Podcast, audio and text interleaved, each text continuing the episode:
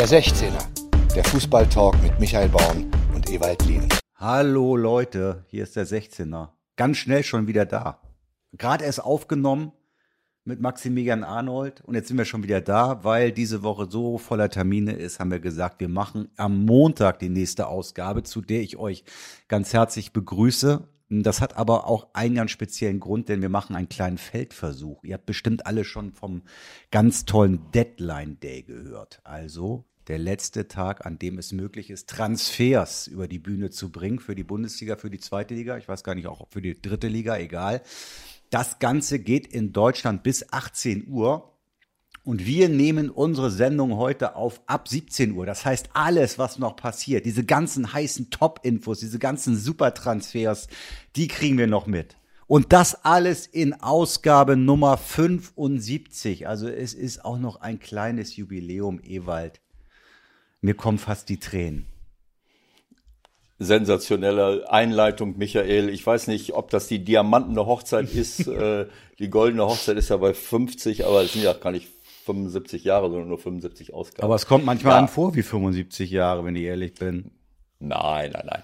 Aber es ist natürlich ein unglaubliche Spannung liegt in der Luft. Deadline Day, was man jetzt alles noch im, am letzten Tag machen kann. Äh, also äh, das, das erinnert so ein bisschen an Schlussverkauf, an, äh, dass man noch mal ins Kaufhaus rennt, bevor die Sommerpause anfängt oder wenn der Schlussverkauf zu Ende ist und man kriegt keine Schnäppchen mehr. Was macht man denn? Wie kann man überleben? Man braucht, man muss kaufen, man muss einkaufen und kaufen, um über, in dieser Gesellschaft zu überleben. Und das ist im Fußball auch so. Und wir sind mittendrin. Wir können das miterleben. Wir haben noch 55 Minuten. 55 Minuten noch. Wer schnappt sich noch was? Wer holt noch einen Stürmer? Was ist mit Mainz? Was ist mit Schalke? Unglaublich. Was ist mit Bielefeld? Un es brennt. Unglaublich. Heute entscheidet sich die Zukunft des deutschen Fußballs und was sage ich, des internationalen Fußballs. Wo gehen wir hin? Genau so. Michael. es ist doch nur ein kleiner Spaß. Bitte, Ewald, mach ihn noch mit. Alles klar. Ich sehe hier gerade im Hintergrund bei Sky, die armen Jungs stehen an den verschiedenen Standorten in Deutschland, alle mit Mikrofon in der Hand. Was passiert jetzt noch? Äh, also ich sehe hier auch dauernd die Transfers durchlaufen. Aber ich will dir nicht vorweggreifen. Du kannst ja äh, äh, jetzt das moderieren. Vielleicht können wir auch noch einen Transfer anleiern. Mal gucken. Das wäre eigentlich noch das Coolste, oder? Obwohl, ich meine, du brauchst ja eigentlich mit deinem Club niemanden mehr. Ne? Nach dieser grandiosen Vorstellung gestern, diesem Offensivfeuerwerk, wenn man immer vier Tore schießt, kann man auch immer drei kriegen. Das ist eigentlich ganz gut. Ja, das ist so eine Philosophie. Ähm, ähm, lieber 4-3. Schulle äh, macht das gerne, dass er lieber 4-3 gewinnt als 1 zu 0. Äh, wenn das aufgeht, bin ich 100% dafür. Ich bin stolz auf die Truppe. Die haben das gestern sensationell nach vorne gemacht. Aber ich meine, drei Gegentore, du schießt nicht jeden Tag vier Tore. Das ist es halt. Ne? Und wir haben eben auch drei Gegentore gekriegt. Deswegen muss man da sicherlich noch ein bisschen ein paar Stellschrauben drehen. Aber ähm, Andreas Bornemann und seine Truppe, sie haben ja nun vorher, sind sie ja schon aktiv geworden. Mhm. Wir haben ja, ich kann mir nicht vorstellen, dass jetzt heute noch viel passiert. Sie haben ja schon eine ganze Reihe nee, von Leuten Also ich geholt. glaube, bei euch, das würde mich jetzt wundern, weil ihr habt ja nochmal, glaube ich, ja. vier oder fünf Leute geholt, um das ja. zumindest für den einen oder anderen, äh, den es auch interessieren wird, nochmal nachzuerzählen. Wir haben ja gestern quasi das Spiel zusammen verfolgt. Ne? Also ich habe es kommentiert für Sky aus München und du, ja. und du warst der Fehlerflüsterer. Nein, ein Fehlerflüsterer. Also äh, ich meine, äh, ein Spiel von uns gucke ich natürlich live und direkt und deswegen komme ich auch in den Genuss deines Kommentars. Ja, ja. Du bist ja äh, der Live-Kommentator auch gewesen gestern und, äh, und dann haben wir ab und zu mal was hin und her geschrieben. Schau mal da, schau mal hier ähm, ja, das, das war spannend, das war unglaublich und, äh, und das hat all das bestätigt, was wir im Vorfeld besprochen haben, dass sie es nach vorne richtig gut machen und dass wir nach hinten noch ein bisschen äh, Luft haben, äh, das eine oder andere zu verhindern, wie ich es eben schon gesagt habe. Aber äh, das ist so eng im Moment, aber wir sind äh, einfach froh, dass die Truppe jetzt diese Punkte in den letzten Wochen und Monaten, äh, letzten Wochen geholt hat. Ne? Wenn sie gestern verloren hätten, wären sie plötzlich vorletzter. Das muss man sich mal vorstellen, weil die anderen natürlich auch nicht schlafen. Nee, also dieser, dieser kleine Lauf kommt nicht zur, zur ungelegenen Zeit, denn sonst wäre der Ofen, ich will nicht sagen schon aus, aber sonst wäre es schon richtig finster. Jetzt wird's äh, allerdings auch lustig, denn ich glaube, mich nicht alles täuscht, geht es jetzt gegen Sandhausen. Jo.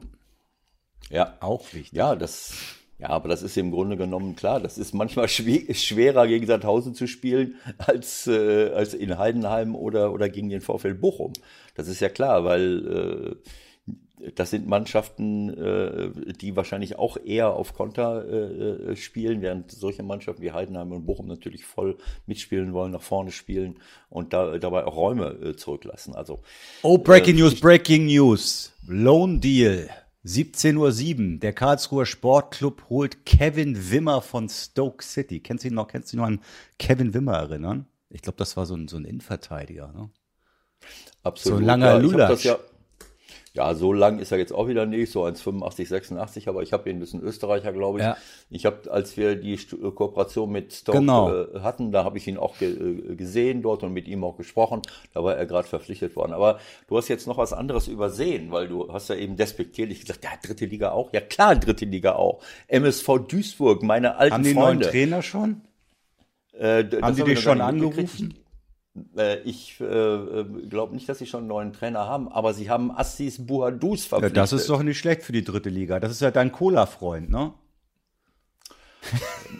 Also Michael, ehrlich. Also erstens hier äh, für so ein Zuckergetränk Werbung zu machen, ist schon mal das Erste. Cola ist ja, das ist keine Werbung. Das kann ja alles sein. Ja, ist klar. Naja gut, aber äh, ich, äh, ich wünsche es dem Assis und ich wünsche es auch dem, dem MSV, äh, dass sie, äh, dass sie mit seiner Hilfe dann ein paar Tore mehr erzielen. Äh, denn der MSV muss, muss was machen. Sie, sie sind, das ist auch für mich der, das einzige, muss ich ehrlich sagen, wo ich das, diesen letzten Tag hier noch irgendwie akzeptiere. Mannschaften wie der MSV Duisburg oder wir oder alle, die jetzt in Abschiedsgefahr klar, Bielefeld, stehen, dass, Mainz, dass Schalke. Die, so, dass die noch was machen, obwohl sie ja die ganze Zeit schon in dieser Situation sind. Ne?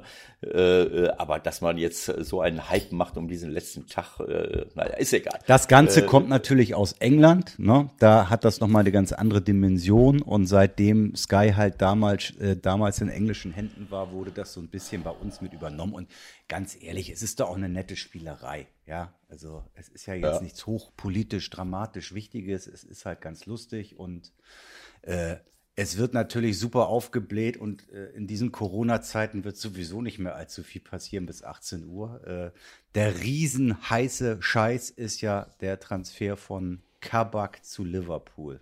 So, wenn das dann alles ist, was heute vermutlich passiert. Und das wird vermutlich nicht bis 18 Uhr passieren, weil die Engländer dürfen ja noch später auch verpflichten. Die dürfen vielleicht mhm. bis 0 Uhr verpflichten. Aber Schalke will ja wiederum Mustafi dafür haben. Die lassen Kabak erst gehen, wenn, die, wenn sie Mustafi dafür kriegen. Und das müssten wir eigentlich noch live in unsere Sendung hier reinkriegen. Verrückt, oder? Ähm, naja gut, wenn Sie Mustafi haben wollen, das geht ja nur bis 18 Uhr, wenn ich das richtig genau. sehe. Egal wie lange es in England noch irgendwie umgekehrt geht. Ne, Sie müssen vorher, ja. Sie müssen vorher den Deal klar machen, sonst äh, wird es in diesem Transferfenster bis Sommer nichts mehr. Was ist deine Erinnerung an Last Second Transfers? Was fällt dir als erstes ein? Also ich muss dir ganz ehrlich sagen, Last Second Transfers, äh, das, äh, das habe ich immer gehasst äh, so wie im Sommer wie im Winter. Äh, weil im Winter ist natürlich was anderes, weil man dann schon eine halbe Saison gespielt hat und eine Rückmeldung hat, äh, muss ich jetzt unbedingt noch etwas machen. Aber solche Dinge gab es auch im Sommer. Und ich habe das immer geliebt, wenn ich zu Beginn einer Trainingsperiode meiner Mannschaft da stehen hatte, weil man dann natürlich viel mehr Zeit hat, sich einzuspielen und äh, die, äh, die Leute, die, ähm, die neu hinzugekommen sind, äh, zu integrieren. Äh, Im Winter äh, ist es äh, zehnmal schwieriger, denn äh, wenn man da in Nöten ist und braucht etwas unbedingt, dann ist es natürlich ungleich schwieriger, Leute zu finden, die gerade gespielt haben, äh, wenn du in Not bist, dann bist du ja nicht unbedingt Borussia Dortmund und Bayern München, sondern dann bist du ein anderer Verein äh, weiter unten, wo jetzt nicht alle Hurra schreien, äh, wenn sie zu dir kommen. Vor allen Dingen keine Spieler, die woanders Stammspieler sind. Mhm. Also bekommst du oft Spieler, die keine Spielpraxis haben äh, oder längere Zeit nicht gespielt haben. Und, äh, und dann musst du sie noch überzeugen, dass sie in so eine Situation hineinspringen. Ich kann mich erinnern, als ich bei Arminia Bielefeld war damals, äh, da habe ich mich ja breit breitschlagen lassen, mitzumachen aus, aus alter Verbundenheit. Und dann hatten wir eine Mannschaft, die wirklich nicht wettbewerbsfähig war. Und dann haben wir äh, damals 2010, 2011 war, äh, oder es war zwei, ja, kommt ungefähr äh, hin. 2010, 2011 war das äh, äh, da haben wir vor Weihnachten äh, nochmal irgendwie einen Sieg geholt, aber dann haben wir versucht, äh, 15 Spieler anzusprechen. Kein einziger von denen ist gekommen. Und äh, äh, so, die sind alle woanders hingegangen, die besser positioniert waren. Und am Ende des Tages konntest du das nicht mehr auffangen. Also das ist super schwer, sowas zu machen, wenn ich jetzt Schalke sehe, äh, wer möchte jetzt in so eine Situation hineinspringen.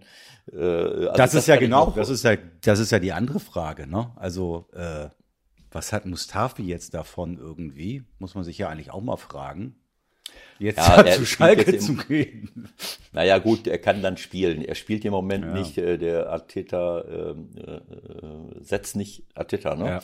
Setzt, setzt nicht auf ihn und er hat äh, dann irgendwie sich auch äh, positiv ja, geäußert. Aber da wundert es mich schon, dass der nicht zum Beispiel auch noch andere Möglichkeiten hat in Europa.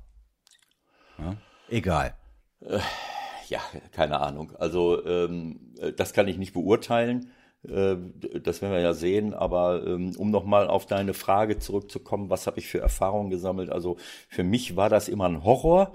Und wir haben versucht, das möglichst zu vermeiden, in letzter Sekunde was zu holen. Und ich glaube, in dieser Transferperiode war, äh, hat auch irgendetwas nicht funktioniert. Ich bin mir jetzt nicht ganz sicher, Bei euch äh, jetzt? dass da ja, damals mit, mit Arminia, so. dass da äh, es aus technischen Gründen nicht funktioniert. Solche Dinge hat man ja auch schon erlebt. Dass plötzlich, das Faxgerät äh, vom ersten FC Köln ist ja das Sinnbild ja, was weiß ich, dass irgendein Fax zu spät kommt oder nicht funktioniert, äh, das Gerät, oder ich habe keine Ahnung.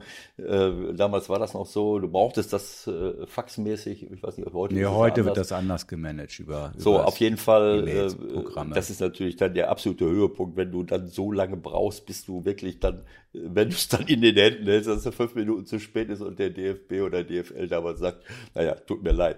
Also, aber wie gesagt, wenn man in so einer Notlage ist, das, das ist schon mal ist schon mal über Also, also wir brauchen nicht mehr zu spekulieren. Anscheinend transfermarkt.de, die sind meistens ganz gut informiert. Vermeldet, Mustafi ist morgen zum Medizincheck in Gelsenkirchen. Ob das jetzt ein na, guter na. Deal ist für Schalke, da geht es aber, glaube ich, natürlich auch um Geld. Also Kabak wird dann ausgeliehen plus Kaufoption äh, für Liverpool. Hm, mal gucken. Und was will Kloppo mit Kabak? Naja, äh, bei, bei Liverpool ist es so, äh, wenn du jemandem, äh, wenn bei Liverpool in dieser Saison äh, jemand mit der Berufsbezeichnung Innenverteidiger äh, herumläuft, dann ist er ganz kurz vor der Verletzung. Oder wenn er noch laufen kann, kurz vor der Startelf. Ja, genau.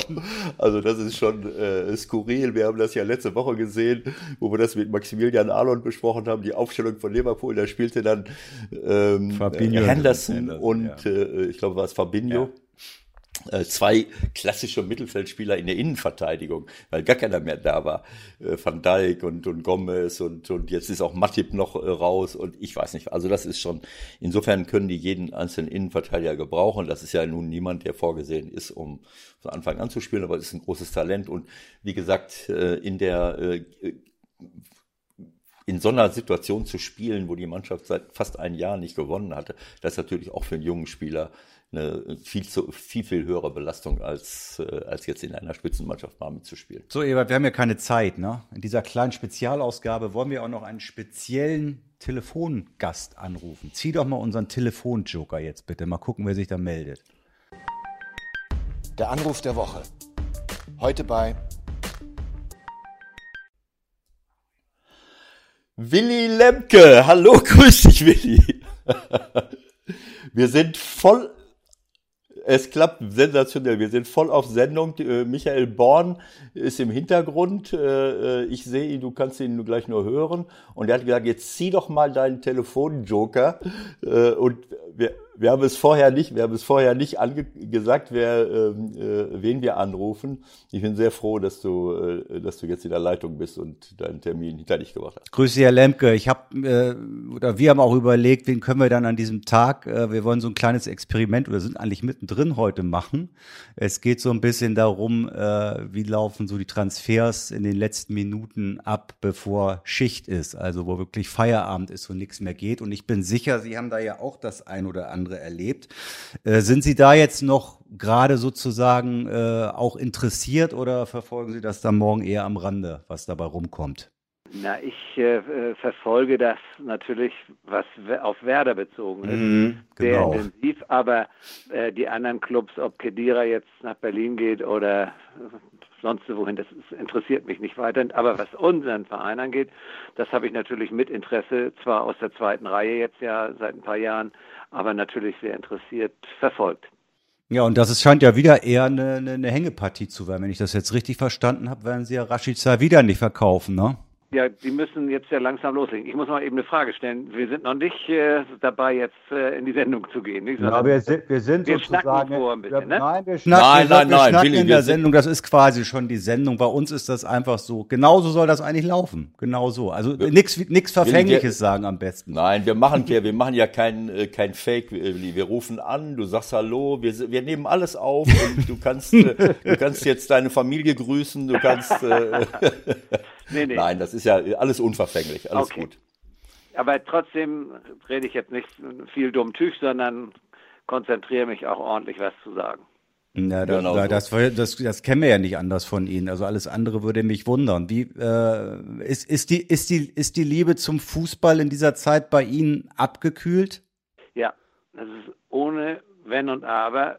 Und ich kenne kaum einen jetzt aus meinem Freundes- und Bekanntenkreis, der das ähnlich, äh, nicht ähnlich sieht wie ich. Mhm. Es ist leider so, dass das, was wir im Stadion da erleben mit dem Rumgebrülle, äh, wobei man jetzt ja bald mehr auf die Aussprüche der einzelnen Trainer oder Spieler auch achtet, äh, als auf äh, ein wunderschönes Fußballspiel. Und äh, ohne, ohne Zuschauer, ohne die Fans und die Begeisterung, die Leidenschaft, verliert der, der Fußball unheimlich. Und natürlich gucke ich mir wenn ich Zeit habe, äh, unsere Spiele alle im Fernsehen an. Das wäre ja auch traurig, wenn nicht. Aber ich habe schon ab und zu mal den einen oder anderen gehört, wir gehen heute auf Konferenz. Ich sage, was, was redet ihr da? äh, Werder spielt doch.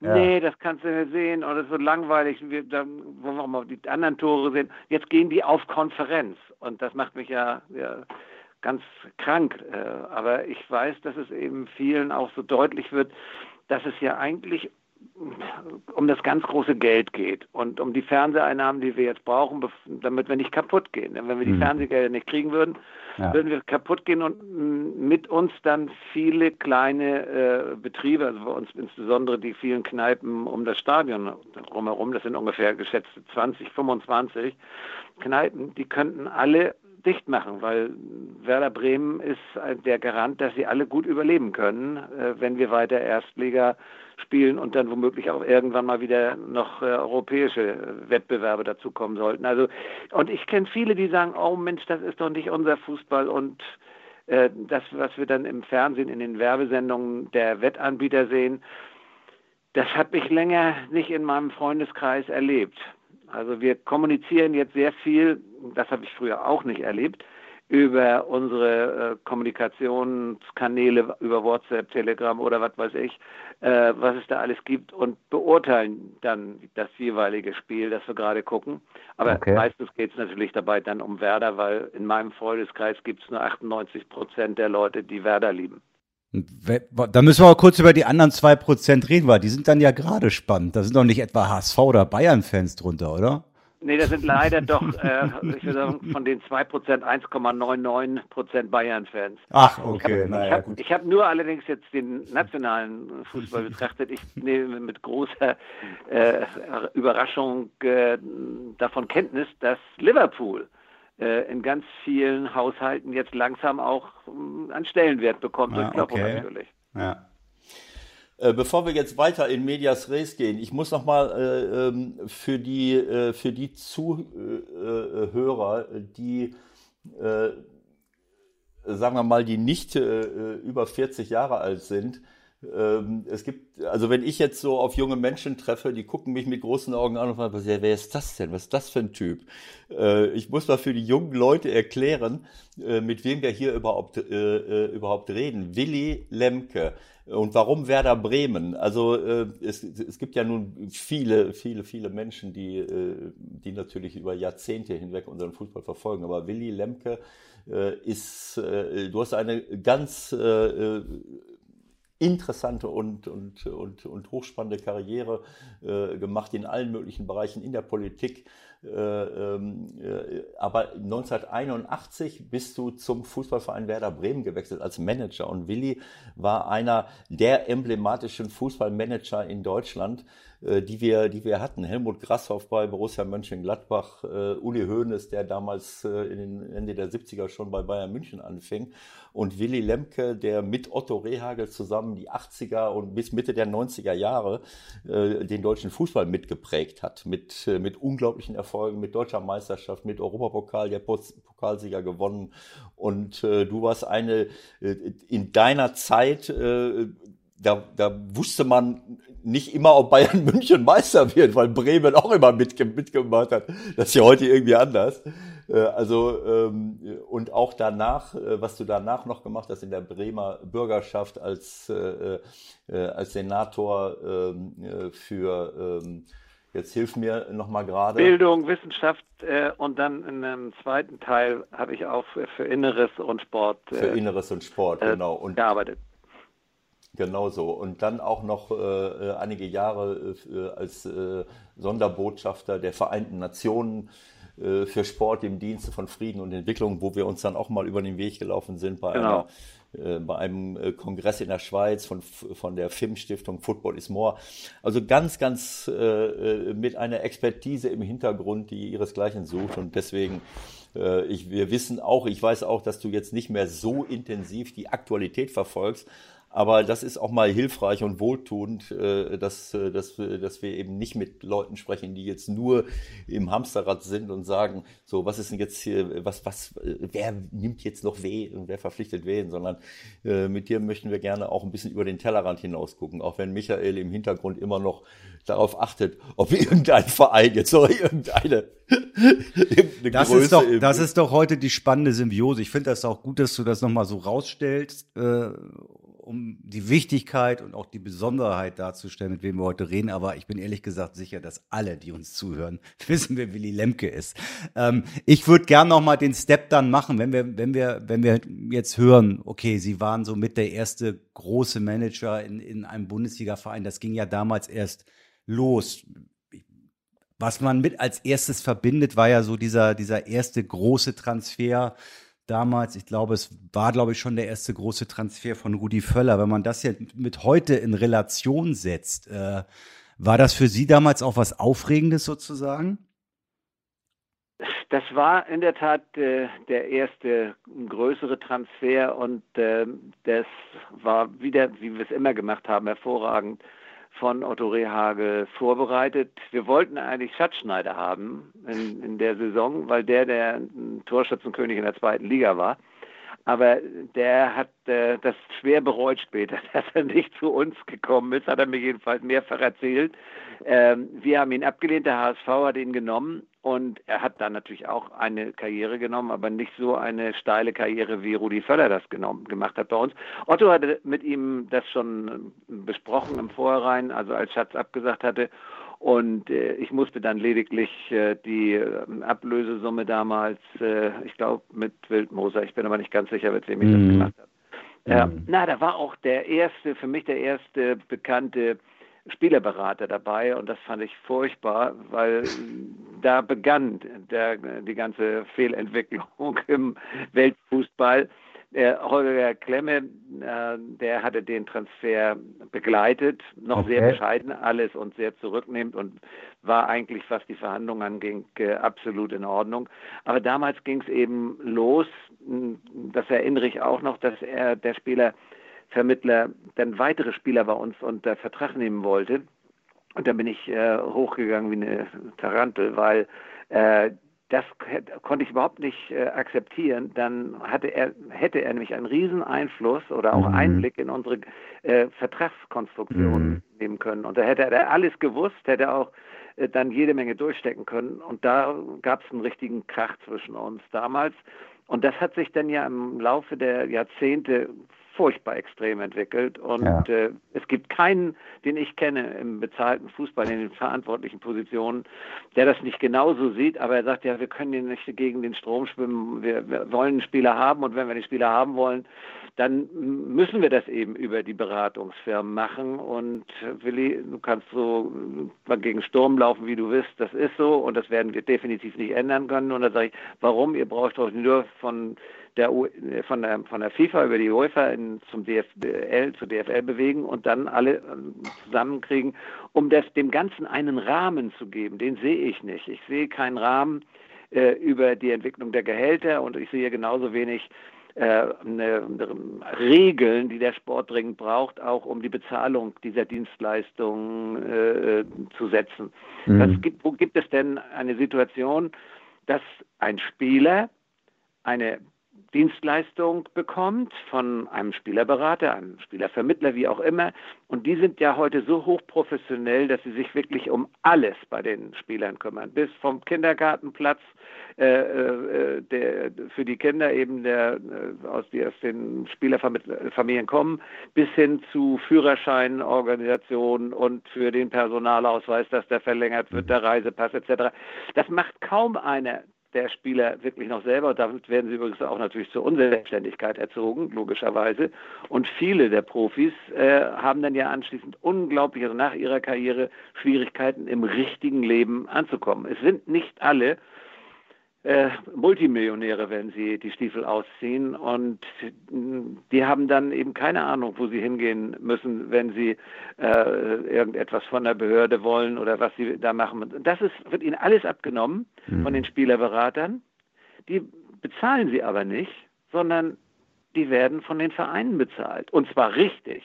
Mhm. Da fällt einem manchmal äh, das letzte Haupthaar vom Schädel, wenn man sich anhört, was da die äh, Spielerberater den Vereinen und nicht den Spieler, äh, Spielern in Rechnung stellen.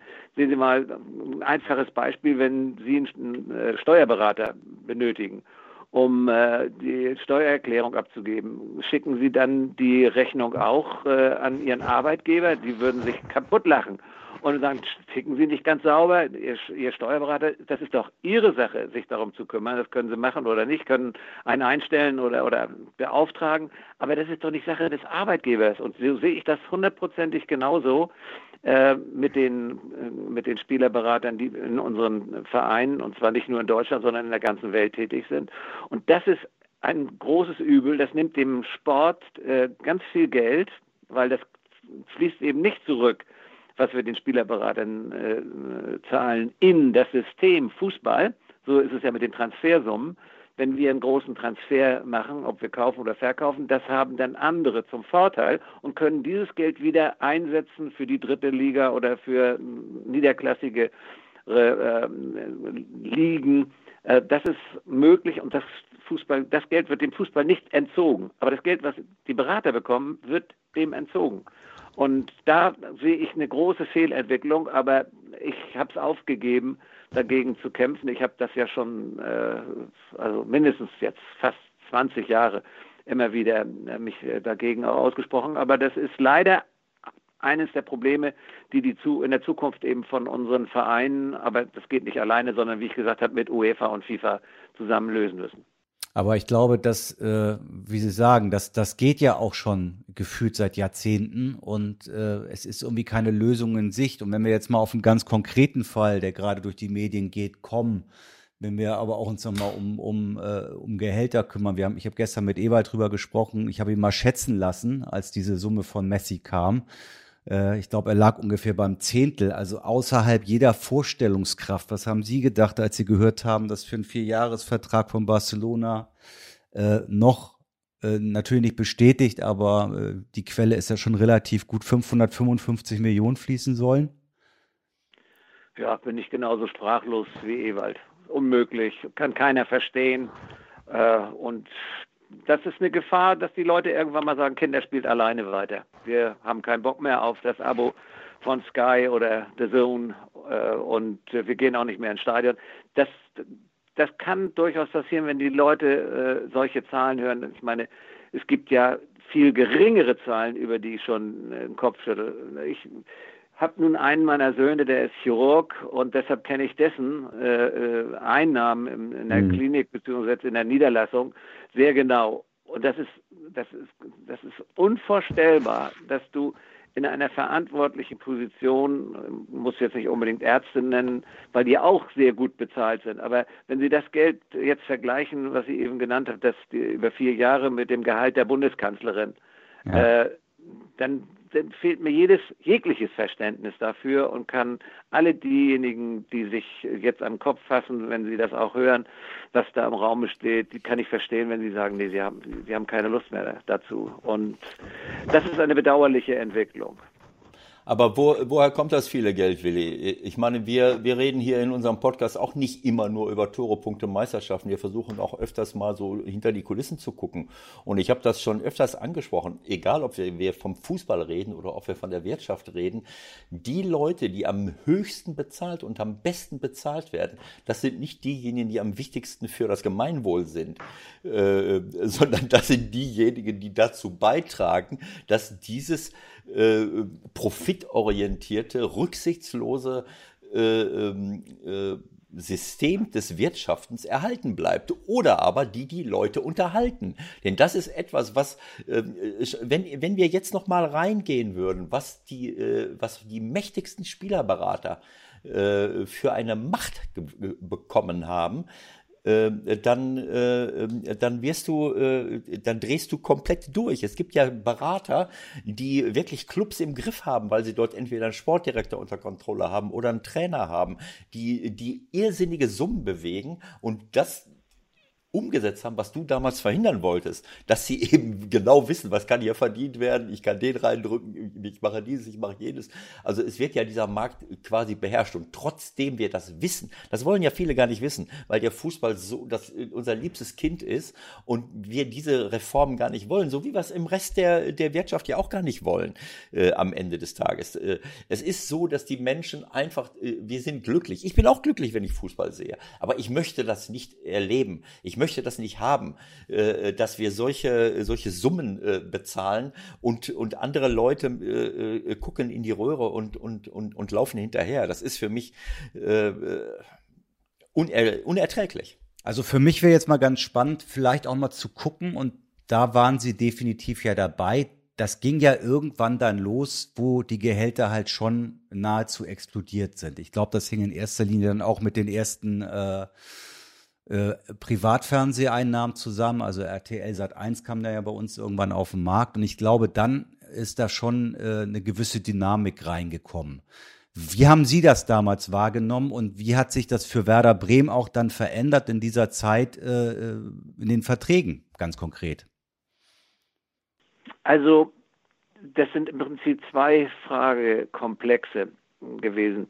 Äh, das eine ist eben, wie ist das ähm, gelungen, die Einnahmen durch, die, durch das Fernsehen so nach oben zu bringen.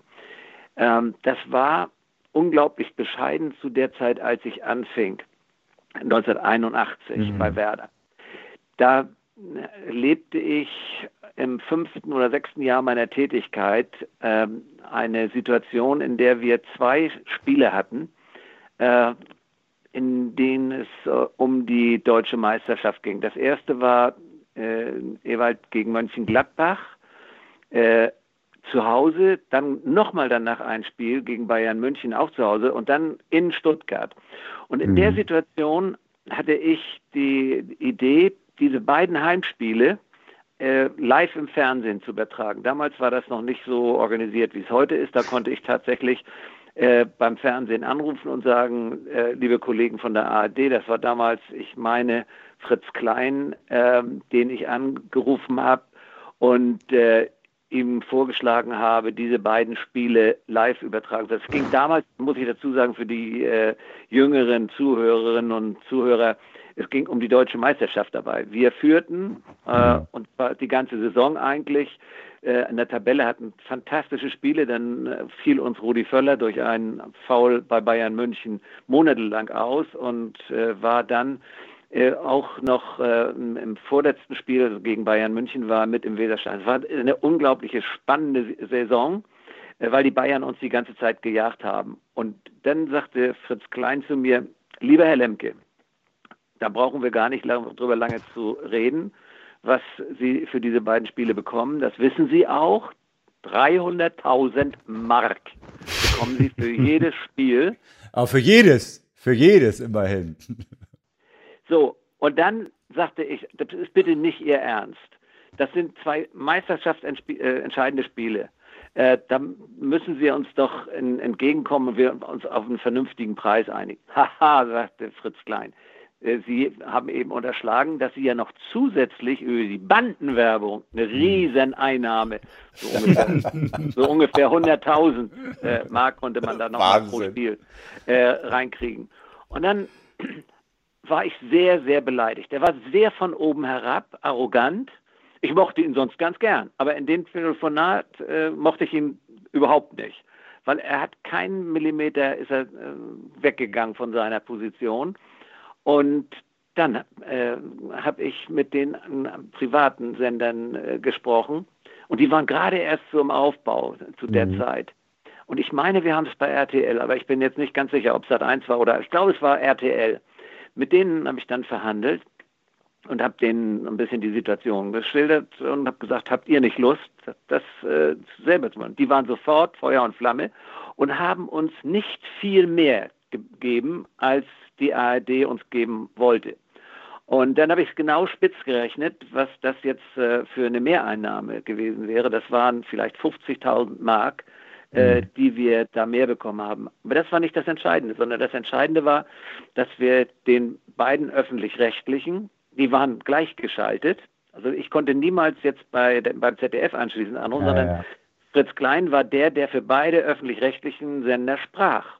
Und das war das Amen in der Kirche. Und da habe ich lange drüber nachgedacht in den Jahren oder Jahrzehnten, was für ein Fehler damals die öffentlich-rechtlichen gemacht haben. Denn die Fußballübertragungen waren damals unglaublich wichtig für die äh, jungen Sender, die neuen Sender, sich zu etablieren.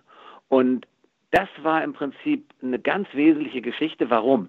Vorher hatten wir Abend allerseits äh, äh, Fernsehen, dann wurden, wurde gesagt, äh, wir übertragen drei oder vier Spiele. Dann mhm. freute man sich als Fan, wenn es in der, in der Sportschau äh, genau. Den, den eigenen Verein gab, das war etwas Besonderes, da freute man sich, da gab es vielleicht fünf Minuten oder sechs Minuten Berichte darüber. Und das war's dann. Und da wurde der Fußball auch überhaupt noch nicht so gehypt, wie er heute leider sehr häufig sehr überzogen gehypt wird. Aber damals habe ich mich riesig gefreut, weil dann war nicht mehr so, äh, wie mein Freund Jörg von Thorer damals äh, gesagt hat, äh, das war Arbeitsverweigerung heute gegen Mjörndalen, Mhm. Äh, ich weiß nicht, ob Sie, die, die, alten Säcke werden sich alle noch erinnern. Wir hatten 5-0 in Norwegen gewonnen und verloren zu Hause 1 0. Das ist auch der bekannte Teil, der unbekannte Teil, den will ich mal heute veröffentlichen. Am nächsten Morgen war ich um 7 Uhr am Flughafen. Da sah ich die Mannschaft der Norweger noch ziemlich angetrunken und in den gleichen Abendklamotten wie am Vorabend. Die waren nicht ins äh, Hotel gegangen oder bestenfalls, um ihre Klamotten zu holen. Die hatten die ganze Nacht gefeiert aber wissen Sie, wo ich hinfuhr? Ich fuhr nach Genf zur Auslosung äh, für die mhm. nächste Runde. Mhm. Und da kriegte ich natürlich die schöne, schöne Ohrfeige dann oder der ganze Verein wegen der Arbeitsverweigerung. Das würden Sie heute in dem Umfang oder in dem Ausmaß nicht mehr erleben, sondern die ähm, sind sofort umgeschaltet oder haben sofort umgeschaltet auf morgen kommt das Programm und dann machen wir das Programm und Fußball und die Entscheidung und großartig und Werbung und Werbung für den Fußball. Das hat einen unglaublichen Wandel gegeben, der dann auch sich in anderen Medien äh, umgesetzt hat. Die Fußballberichterstattung wurde immer größer. Also früher äh, gab es einen Anruf vom Weserkurier für diejenigen, die sich in Norddeutschland nicht so gut auskennen. Das ist hier die große Lokalzeitung und da steht alles drin, was man eigentlich über Bremen wissen muss. Da rief mich der Kollege Heinz Fricke dann an und sagte äh, nachmittags, Willi, wie war es denn? Wie ist bei euch gelaufen heute?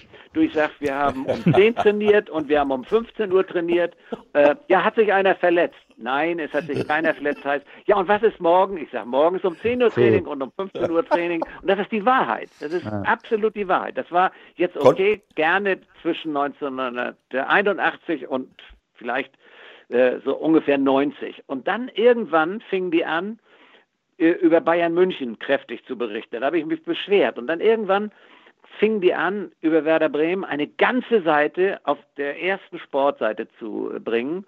Und das äh, zeigt so die Tendenz, die da entstanden ist zu dieser Zeit, dass der Fußball eine ganz andere, einen ganz anderen Stellenwert bekommen hat in unseren Medien. Und da müssen wir furchtbar dankbar sein, denn das hat das, eine totale äh, positive äh, Entwicklung gegeben, was die Kassenlage anging. Hm. Da würde ich gern, ich würde da gerne mal ganz kurz reingehen. Also wenn, wenn die Kass, wenn die Kassenlage sich da verändert hat, um es nochmal konkret zu machen, war es dann wirklich so, dass dann, sagen wir mal, von einem Jahr aufs andere Jahr die Verträge auf einmal wenn der, neue, der nächste neue Star in Anführungsstrichen kam, dass das auf einmal dann das drei, vier, fünffache war? Oder gab es die Möglichkeit, das noch ein bisschen äh, im Zaume zu halten? Das ging alles noch sehr, war alles noch sehr im Zaume. Das muss ich also ganz klar sagen.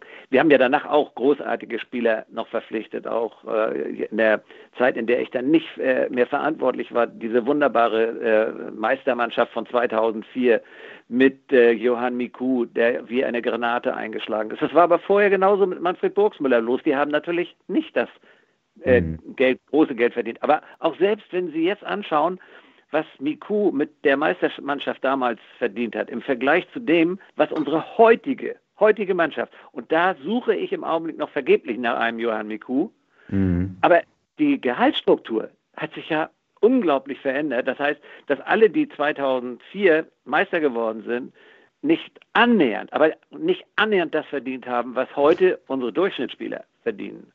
Und das ist gekommen natürlich durch den ganz großen Vertrag, den wir dann, also die DFL mit einem hervorragenden Geschäftsführer, der das unglaublich geschickt alles ausgereizt hat und dafür gesorgt hat, dass wir ein, eine unglaubliche Mehreinnahme hatten. Mhm. Das Problem ist nur, und das betrifft jetzt nicht nur meinen geliebten Verein Werder Bremen, sondern alle haben ja entsprechend den Leistungen mehr Geld bekommen und alle geben es aus. Aber es ist nämlich genau da der Fehler passiert. Also hätte man in der Situation nicht irgendeine Lösung finden müssen, dass halt nicht das passiert, was jetzt am Ende drunter steht, nämlich dass wahrscheinlich wirklich alle im Kader von Werder äh, heute mehr verdienen, als es Miku damals hat und das von der Leistung her 0,0 äh, zusammenpasst.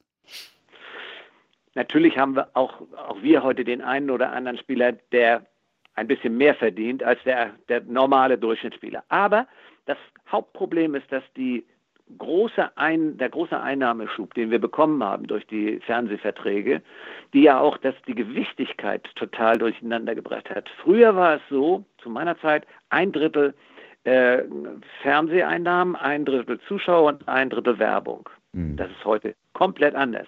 Ja. Ich, wenn ich das richtig weiß, sind es in der Bundesliga 13 Prozent, die wir noch einnehmen über die Zuschauereinnahmen mhm. und viel, viel mehr durch die Fernseheinnahmen. Aber nochmal, ich habe es eben schon gesagt, wir haben es nicht hingekriegt, auch in die Zukunft zu schauen und zu sagen, wir müssen nicht das ganze Geld jetzt verballern, aber durch die Konkurrenzsituation, dass jeder Verein unbedingt Europapokal spielen möchte oder natürlich Champions League, ähm, das hat die Leute alle dann äh, abheben lassen und, und sagen lassen, komm, wir können jetzt auch noch die Mark oder den, den, den Euro ausgeben, um das noch und das noch und das noch. Und das haben die natürlich die Spielerberater in wunderbarer Weise ähm, äh, gemacht, also um ihre eigenen Taschen und die Taschen ihrer Spieler äh, zu füllen.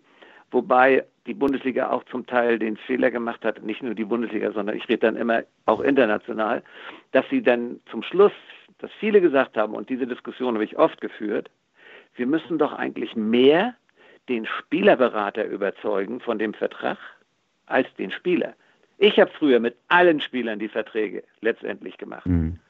und niemals, außer vielleicht bei äh, mit ganz leichten Anfängen bei dem einen oder anderen Spieler, aber wissen Sie, da haben wir geredet über 10.000 Mark mhm. für die Vermittlung oder wenn es hochgekommen ist, äh, wollte einer mal 50.000 haben, da bin ich schon im Dreieck ge gelaufen vor Wut.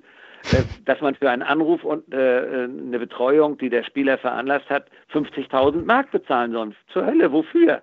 Wie ich eben gesagt habe, meinen Steuerzahler muss ich auch, Steuerberater muss ich auch bezahlen. Also das hat sich so entwickelt, dass es Vereine gibt, die sagen, wichtig ist, dass der Spielerberater glücklich ist mit dem Vertrag. Und der wird es dem, dem Spieler, der ist in der Regel nicht so schlau wie der Berater, aber der kann hervorragend Fußball spielen, mhm. dem wird der Berater sagen, dass das der richtige Schritt in die richtige Richtung ist. Und das ist es eben nicht immer, sondern wenn es dann immer nur um die Kohle geht, dann verliert der Sport enorm. Und das kapieren im Augenblick mehr und mehr derjenigen Fans und äh, Leute, die ins Stadion gehen, die sagen, oh, ist es nicht eigentlich doch nur eher, dass es da um ganz viel Geld geht? Und ich habe auch in der Vorbereitung auf unser Gespräch gedacht, eigentlich müssten die Vereine doch den Fans in der Kurve Geld bezahlen, wenn sie sich bereit erklären, in die Kurve zu kommen. Weil das Spiel ohne Bald ist das auch so, glaube ich, ganz ehrlich. Das könnte so passieren in ein paar Jahren. Naja, ohne die Zuschauer gibt es dann diese TV-Einnahmen irgendwie nicht ja, mehr. Das genau. ist eben so. Das ist ja genau die Situation, in der wir uns gerade bewegen. Also das kann man jetzt vielleicht ein Jahr durchhalten. Aber ich glaube, länger wird das A wirtschaftlich nichts mehr werden und B interessiert es die Leute dann irgendwann auch nicht mehr, weil das ist einfach äh, ein klinisches Ding, das da gerade abläuft, auch für uns, die wir im Stadion sind. Natürlich freuen wir uns alle, dass wir arbeiten dürfen und dass wir die Spiele begleiten dürfen. Aber äh, das hat ja nichts mit Fußballgefühl zu tun. Und das ist ja auch das, was Sie letztendlich vorhin äh, äh so geäußert haben, wie Sie es am Fernseher zu, zu Hause ähm, äh, verfolgen. Aber wir müssen aber was Positives sagen ich habe ein richtiges Glücksgefühl gehabt und das hatte in dem Fall nur ganz bedingt was mit Werder zu tun. Ich habe ein einziges Spiel im letzten halben Jahr gesehen. Darf ich raten? Darf ich raten? Holstein, Holstein, Kiel, Holstein, Kiel, Holstein Kiel gegen FC Bayern München. Richtig. Das war so ein geiles Spiel. Und, und, obwohl da kein einziger Zuschauer drin ja. war, weiß ich, dass meine Nachbarn, meine Freunde, meine Kinder gebrüllt haben vor Freude, weil sie gesehen haben, dass die Underdogs ja. die schlauen Kämpfer es geschafft haben, die sehr, äh, ja, äh, ich will jetzt nicht die Bayern beleiden, weil ihr, ihr äh, wisst ja, dass ich jetzt mit äh, Uli Hoeneß keinen Krach mehr habe, sondern. Wie langweilig. ja, ja, aber ich sag, die haben da so verdrossen auf der Bank gesessen. Die hatten null Bock, da in diesem windigen, kalten Stadion zu sitzen, wo sie sie gerechnet hatten, 3, 4, 5, 0 äh, zu besiegen. Natürlich hat der Trainer, davon bin ich hundertprozentig überzeugt, gesagt, wie schwierig das alles wird und dass sie das aber alles hinkriegen. Und er hat auch nicht die allerbesten Kräfte als erstes eingesetzt, weil auch die dritt, äh, äh, dritte Bank noch so gut ist, dass sie normalerweise in Kiel keine Bedenken haben muss. Aber das war so eine geile Nummer. Äh, das müssen wir ja auch mal sagen, damit jetzt nicht alle nur frustriert sind, sondern das war ein tolles Fußballspiel, das eine Werbung für den Fußball. Genau so haben, gen, genauso haben wir es hier auch besprochen. Genauso haben wir es auch empfunden und äh, das war das, für mich war das das einzige Fußballgefühl, seit der, seit der Champions League, also seit diesem halben Jahr irgendwie genauso haben wir es auch gesehen. Ähm, die Frage ist aber trotzdem, ähm, Müssen wir nicht fast beten, dass, sagen wir mal, spätestens ab April mal wieder ein paar Leute rein dürfen? Ja, ein paar Leute, das wird nicht reichen, weil, wie wir alle denken können, kostet eine, ein, ein Fußballspiel für den Gastgeber eine Menge Geld, einen großen sechsstelligen Betrag kostet das. Und wenn man dann ein paar tausend, also ein paar Zuschauer in das Stadion lässt, dann hat man ein bisschen Stimmung, ganz klar, aber wenn wir ehrlich sind, wir wollen doch die ausverkauften Häuser haben, Aha. wo die Leute sich um die Karten reißen, wo mhm.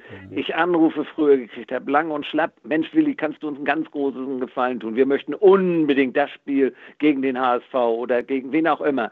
Äh, unbedingt im Stadion nehmen. Das, das äh, hast du nicht, wenn du zum Beispiel, das war ja die letzte Zahl bei uns, ich glaube 8000 Zuschauer durften rein, das, das ist nicht die Stimmung, wenn die da alle äh, sich verkrümeln und mit Abstand. Äh, das ist nicht das, äh, was wir brauchen. Wir brauchen wieder die Situation, natürlich nicht nur im Fußball, aber auch für, die, für das Weiterleben von vielen Vereinen, die jetzt in großer Not sind. Finanziell brauchen wir wieder den, den freien Zugang in Stadien. Wann das kommt, das weiß niemand, auch nicht äh, die vielen Talkshow-Besucher, die uns äh, immer unterschiedliche Dinge auch erzählen. Ich glaube, dass das längst noch nicht ausgestanden ist und äh, dass wir uns darauf vorbereiten müssen, dass es noch viele traurige Fußballabende gibt, wo eben nicht die Leidenschaft der Zuschauer und insbesondere der Fans äh, vorhanden sind, sondern dass das anders wird. Ich meine, dass Fußball jetzt schon sowieso anders ist, sieht man doch an den Ergebnissen. Ein Heimspiel ja. ist doch kaum noch ein Heimspiel. Das ist, äh, ich sag, das ist völlig gleichgültig, ob wir jetzt auswärts spielen oder zu Hause spielen. Da stehen zwei Mannschaften, mit Unterstützung durch die Zuschauer gibt es nicht. Es gibt nicht die, äh, diese unglaubliche, das Aufpeitschen, was wir immer im Weserstadion sehen, wenn die Mannschaft ein bisschen wackelt, sind die Zuschauer wie eine Eins hinter äh, den, der Mannschaft und das äh, ist jetzt im, im, bei den Geisterspielen eben überhaupt nicht vorhanden die, die laufen ja nicht, noch nicht mal ordentlich auf. Also wenn, wenn, die, wenn der Schiedsrichter pfeift, dann dackeln die da so hinter dem her. Da, da sagst du, ey, ist das jetzt ein Trainingsspiel oder was machen die da gerade? Dann geht es allerdings natürlich, äh, da wollen wir nicht alle schlecht reden, es gibt ja es gibt ja auch nach wie vor richtig schöne Fußballspiele, wo man sich erfreuen kann an dem Spiel der Mannschaften. Ähm, aber das ist nicht vergleichbar mit dem Geknutsche auf der Tribüne, äh, also wo man sich in die Arme springt, ob das der Professor ist, der äh, den Jan Arbeitsmann umarmt und äh, in Fußballstadien sind, habe ich immer das Gefühl gehabt, über Jahrzehnte alle Menschen eigentlich gleich so. Jetzt äh, sehen wir mal ab von den Logen, aber das war auch eine wichtige Entwicklung, die wir damit gemacht haben. Aber insgesamt kann ich sagen, ist, sind das diese Glücksgefühle, die auch mhm. unglaublich medial gut zu, zu, verkaufen sind. Ja, wir haben ja viele, viele Bilder von lachenden, weinenden, äh, stillen, lauten Fans. Äh, und das ist die Begeisterung, die im Augenblick leider fast völlig verloren gegangen ist. Und so wie es aussieht, geht auch der ganz große Hype auf dem Transfermarkt verloren. Das konnte man ehrlich gesagt schon vermuten. Unsere letzte Stunde wird ein Riesenrohrkrepierer. Eine ganz heiße News ist jetzt schon, dass Rashica in Bremen bleibt. 17.34 Uhr, Top-Meldung. Also es tut sich im Grunde so gut wie gar nichts. Äh, Doch, Mustafi ist gerade von Schalke verpflichtet Na worden. toll, herzlichen Glückwunsch. Dann wird's ja also noch was mit dem Klassenerhalt. Was, was sagen Sie mit dem Blick auf Schalke? Ähm, das äh, ist sehr wahrscheinlich so, dass sie sich von da unten nicht mehr aufrappeln können. Dann müsste jetzt mal eine Serie kommen und äh, das sehe ich leider nicht. Also ich bedauere das wie viele anderen, andere auch, im, äh, dass so ein Traditionsverein wieder nach unten durchbricht. Ich bedauere das. Aber auf der anderen Seite, das werden jetzt einige Werder-Fans nicht so gern hören, aber die Nordderbys gegen den HSV, die rücken näher. Ja. Wenn wir großes Glück haben, kriegen wir diese wunderbare Kieler Mannschaft auch noch rein. Das ist ja auch nicht ganz ausgeschlossen. Äh, wir werden sicher nicht in die Relegation gehen, da bin ich ziemlich von überzeugt. Ähm, aber das, das, weil eben andere Vereine noch, ja, wie will ich sagen, noch gefährdeter sind, damit ich hier nicht äh, meine Meinung ja, aber, äh, aber Werder ist noch nicht, noch nicht ganz safe sozusagen, um das vorsichtig zu formulieren. Ich meine, sicherlich läuft es besser als letzte Saison, aber da unten ist ja jetzt auch noch ein bisschen Bewegung drin, wenn ich Hertha sehe, wenn ich Köln sehe. Also ein paar Erfolgserlebnisse in den nächsten Wochen würden sicherlich äh, auch Sie beruhigen, nehme ich mal an. Ne? Ja, aber die anderen die Mannschaften, die dahinter stehen dann noch, die sind eigentlich nicht mehr äh, also das wäre eine Sensation, wenn du das meinst und äh, Nein, nein, also direkter Abstieg, ich glaube, das Thema kann man abhaken. Das ist wohl Fakt. Äh, das wollte ja. ich im Prinzip ja. damit andeuten. Und ja. ich glaube, dass wir sehr erfolgsorientiert im Augenblick spielen. Also der Wunsch ist, unbedingt nicht äh, ein Tor zu fangen und dass wir daraus äh, dann ableiten, sehr defensiv anzufangen. Das ging ja am Wochenende äh, jetzt sehr äh, oder sehr fast in die Hose gegangen. Äh, ich meine, das ist ja auch schon fast unvorstellbar, dass wir gegen den mit Abstand der letzten in der Tabelle äh, so defensiv anfangen, also dass dann dem Trainer der Kragen platzt und er drei der Jungen rausnimmt und dafür äh, drei äh, wirklich äh, ja, erfahrene und äh, gute Spieler dann reinschmeißt in äh, das Spiel und das wir fast noch gewonnen hätten, aber wenigstens Gott sei Dank äh, einen Punkt geholt haben. Also ich glaube nicht, dass wir äh, auf einen direkten Abstiegsplatz zurückfahren werden und müssen natürlich aufpassen, dass wir nicht auf einen Relegationsplatz mhm. kommen, denn so viel Muzzle, wie wir da gegen Heidenheim gehabt ja. haben, das werden, würden wir nicht nochmal haben. So, morgen ist Pokal gegen Fürth. Ist das aus Werder Historiensicht vielleicht auch so, ich will nicht sagen Strohhalm, aber eine Sache, über die man vielleicht auch noch mal ein bisschen was bewegen kann, die Saison? Ja, auf jeden Fall. Also in meiner letzten Saison, das war 1999, da hatten wir eine ähnlich schlechte Saison, äh, wie sie sich im Augenblick darstellt. Und äh, wir waren aber im Pokal und wir waren sogar nicht nur erfolgreich, sondern also ins Pokalspiel zu kommen, sondern wir haben da die Bayern äh, geschlagen. Und da können Sie sich ja mhm. vorstellen, was das für mich bedeutet hat, äh, in meinem allerletzten Spiel nach 17 Jahren gegen die Bayern im Elfmeterschießen zu gewinnen. Äh, das ist möglich. Also wenn man sich jetzt anschaut, gegen welche Mannschaften, weil Bayern jetzt raus ist, äh, ja. wir da weiterkommen könnten. Ich gehe Nee, ich will, der, der Trainer hört sich ja nicht verschreien, nicht verschreien. nee, nee, nee, ich will nicht verschreien, weil das ist eine schwer zu spielende Mannschaft. Ich setze ja. sie mindestens so hoch an wie Heidenheim. Äh, das, natürlich sind sie Top-Favorit. Äh, aber das musst du in die Köpfe der Spieler reinkriegen. Und dann weiß ich ja, wie die Situation ist. Naja, der Alte erzählt wieder äh, was vom Pferd, wie schwer und das ist eine klasse Mannschaft und die könnten, was weiß ich, und achtet darauf, darauf, darauf. Und das ist schwer, den Spielern das wirklich in die Köpfe reinzukriegen. Denn die Spieler haben gejubelt mit Sicherheit. Wir haben ein Heimspiel, das besagt gar nichts, habe ich schon eben erläutert. Ja. Und wir spielen gegen eine, einen Zweitligisten. Das, da spielst du doch lieber als gegen äh, VfL Wolfsburg oder Mönchengladbach.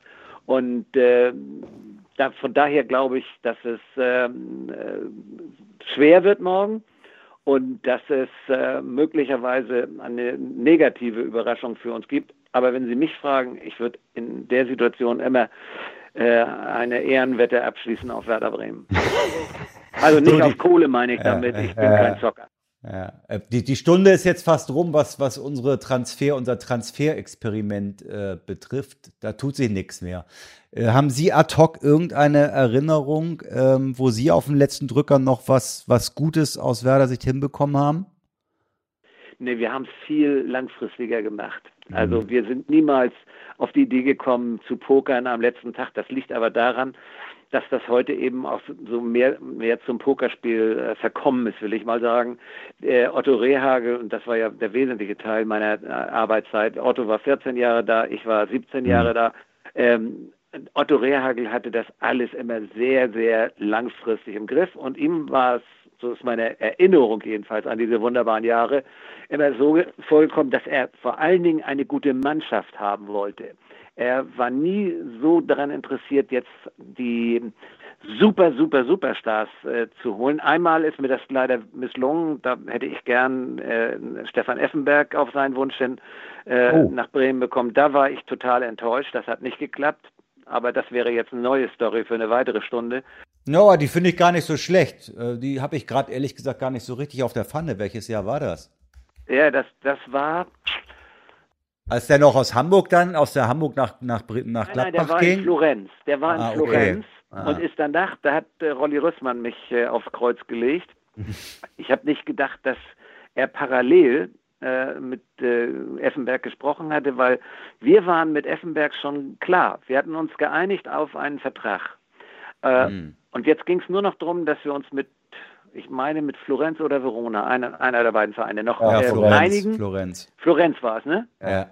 Ja, also und wir sollten uns mit Florenz einigen, hatten uns getroffen in München und äh, sowohl äh, die Effenbergs waren da im Hotel, äh, als auch, äh, wie sagt man, Florentiner oder wie sagt man? Ja, ja wahrscheinlich. Wird, wird passen. Wird, wird passen.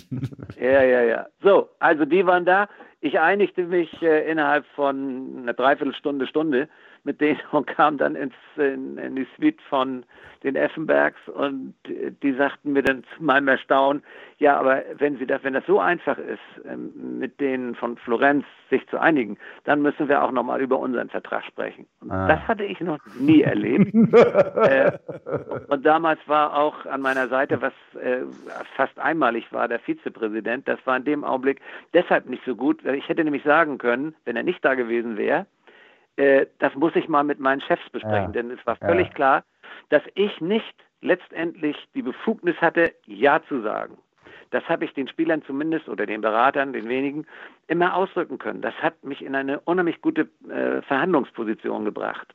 Äh, jetzt bei Effenberg zum Beispiel hätte ich sagen können, ich muss mal mit meinem Präsidium reden. Und dann hätten die nach längerer Diskussion, wären die wahrscheinlich in meinem Vorschlag gefolgt, nochmal irgendwelche extra Brücken zu bauen für die Effenbergs mit zusätzlichen Werbeverträgen oder ich weiß ja, nicht was. Ja. Ähm, und das konnte ich nicht, weil die Effenbergs ja. zu dem Zeitpunkt schon mit äh, Mönchengladbach äh, äh, über die Rückkehr dann äh, an Bökelberg äh, diskutiert hatten. Und dann wurden wir kalt überrascht, unmittelbar danach zu hören, dass er bei denen unterschrieben hat. Das, hat, das war eine traurige Geschichte. Äh, und ansonsten, wie gesagt, Otto hatte immer ein ganz großes Interesse, Spieler zu uns zu holen, die insgesamt in, in das Team passten. Vielleicht war das auch der Grund, weshalb wir relativ lange warten mussten, bis der ganz große Erfolg äh, begann. Wobei Dr. Böhmert, unser wunderbarer, leider verstorbener Präsident, damals sagte, als ich mal, das war 1986, 87, also ein Jahr oder zwei, drei Jahre vor unserer ersten deutschen Meisterschaft dann in unserer gemeinsamen Zeit, da sagte er, Willi, wie kannst du sagen, äh, die fetten Jahre kommen noch. Das sind doch die fetten Jahre, die wir seit 81 hatten. Wir spielen Europapokal. Davon ja. haben wir jahrelang, jahrzehntelang, seit 65 äh, haben wir davon geträumt. Und jetzt sagst du, die fetten Jahre kommen noch. Ich sage, das siehst du doch. Wir sind so eine starke Mannschaft und wir haben 86 den Pfostenschuss von Kutzop. Haben wir alle heil überlebt. Wir sind uns nicht gegenseitig an die Gurgel gesprungen, sondern wir sind nach Japan äh, ge geflogen, haben äh, eine riesen äh, Sause gemacht, ohne Trainer und ohne Präsidium, haben die, hat die Mannschaft das gemacht. Da kam Rehagel nachts um vier auf den Flur und sagte, äh, meine Herren, also vom Vorstand und mich, wir müssen hier einschreiten. Die feiern immer noch und um sechs war Wecken angesagt. Wir wollten nach Japan. Und dann sind wirklich Fischer, Rehagel und Lemke in, in ein Spielerzimmer gegangen. Da waren, das war klitzeklein und da waren mindestens acht, neun, zehn Leute drin. Und Rehagel und nee, Herr Fischer, unser Vizepräsident damals, der hat da dann geschimpft und so. Woraufhin dann der Dr. B Dr. Meschede, der auf dem, auf dem Fußboden saß, sich den Bart kraute und sagt, sagte dann, äh, Herr Fischer, ich habe hier das Schlimmste verhindert. Also das werde ich nie vergessen. Und das war eine Woche oder, oder wenige Tage, nachdem wir die Meisterschaft an die Bayern verloren hatten. Mhm. Als ich diese Szene mitgekriegt habe, das ist ja so eine starke, geile Truppe. Wir machen weiter und wir greifen wieder an im, im nächsten Jahr. Und wir haben dann wenige Tage später auch den Kirin Cup in Japan gewonnen. Hat zwar keiner was drauf gegeben, aber wir hatten den brasilianischen Meister geschlagen. Und das war äh, für mich auch ein Signal, das ist eine ganz tolle Truppe und wir schaffen das.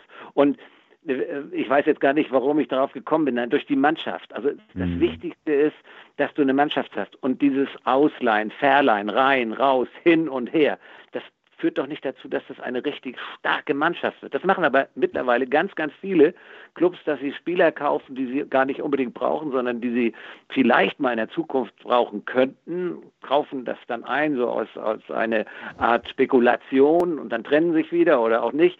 Und das hat es ja zu früheren Jahren nie so in dem Umfang gegeben. Und ich glaube, das ist eine schlechte Entwicklung. Viel besser ist es, äh, auf eine Mannschaft äh, zu setzen und die so zu verstärken, dass es auch wirklich dann äh, letztendlich zu einer Stärkung des Teams führt. Natürlich brauchen sie dann mehr als, als äh, 15, 16, 18 Spieler. Da müssen sie schon ein paar zusätzlich haben und die müssen sie immer bei Laune halten. Das kann auch nicht jeder Trainer, aber es gibt Trainer, die das fantastisch können. Und wenn man da wieder etwas mehr draufsetzen würde und nicht so viel Fluktuation macht, ähm, das, was sich aus meiner Sicht nur ganz selten mal äh, lohnt, dann glaube ich, wird man langfristig einen größeren Erfolg haben. Aber, das weiß ich auch, die Leute sind ungeduldig, die Medien sind auch ungeduldig, die brauchen immer neue Stories, neue Gesichter, neue Skandale.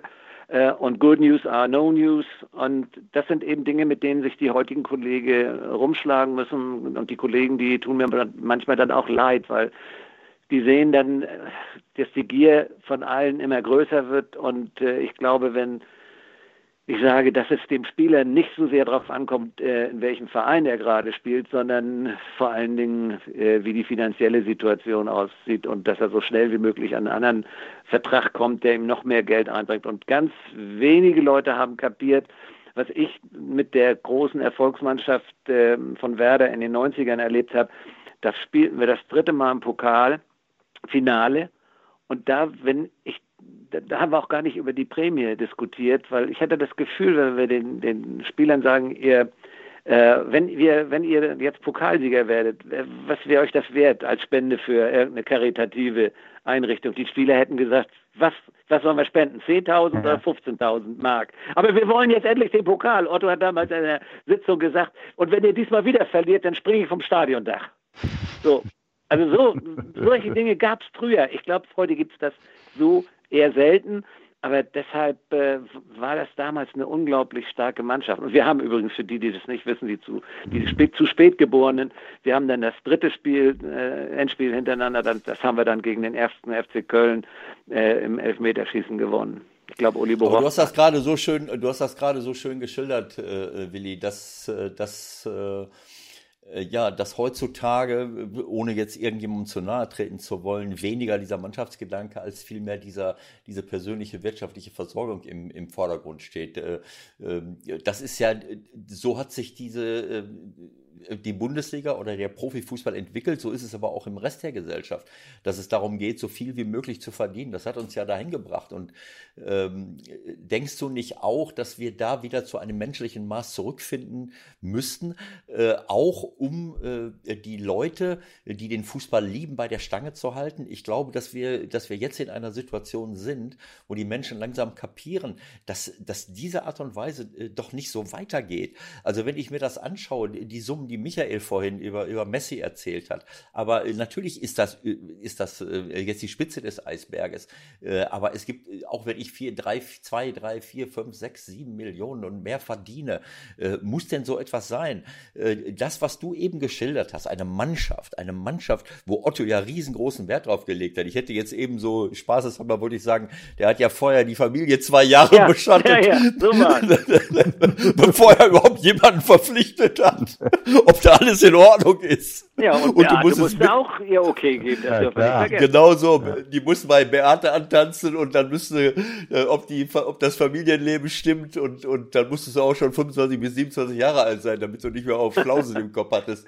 Ja, aber das also, war sehr hilfreich, Ewald. Das war sehr, klar, sehr hilfreich.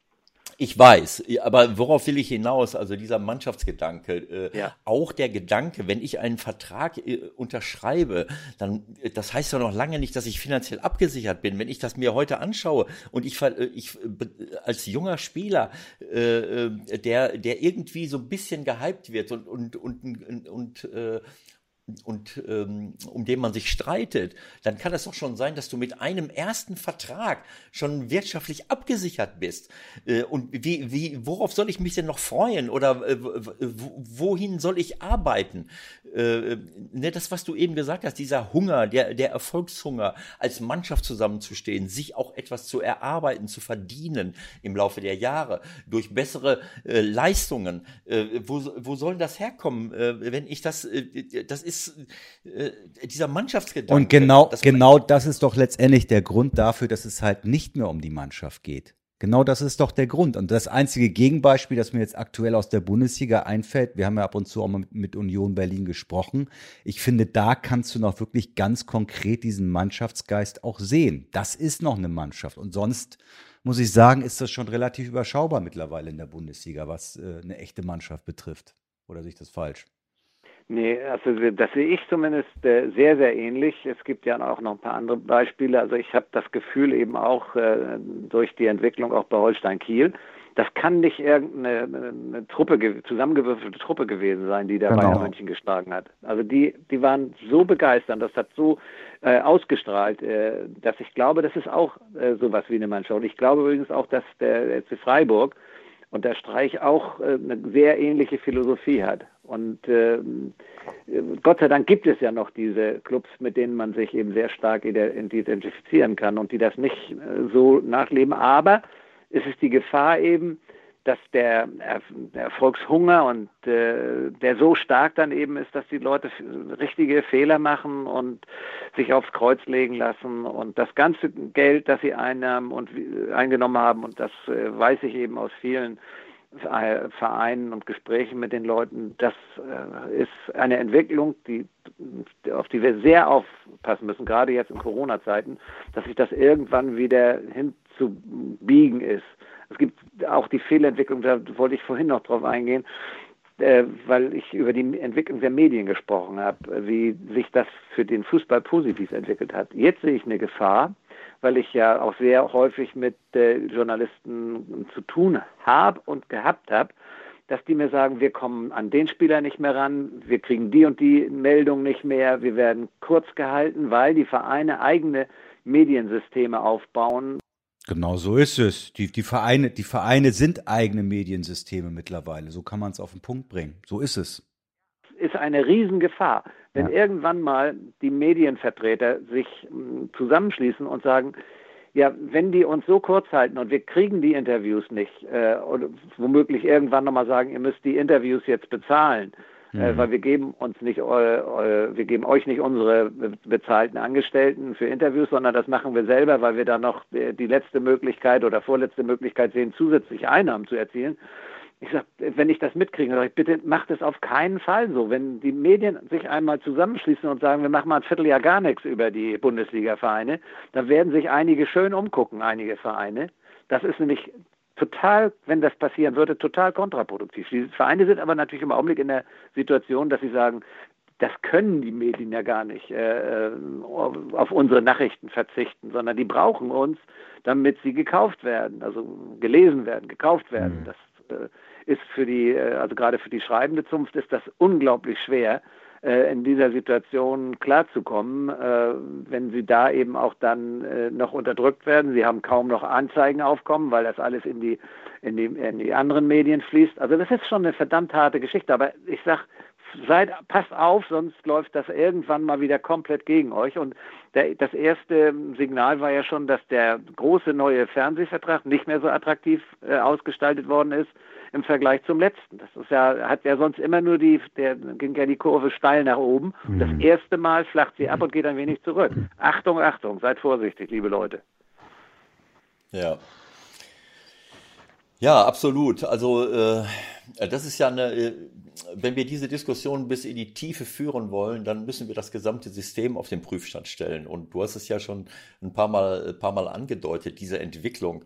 Ähm, äh, es ist mehr Geld äh, generiert worden über die, ähm, über die ähm, über, über die Fernsehkanäle, über, über äh, alles Mögliche.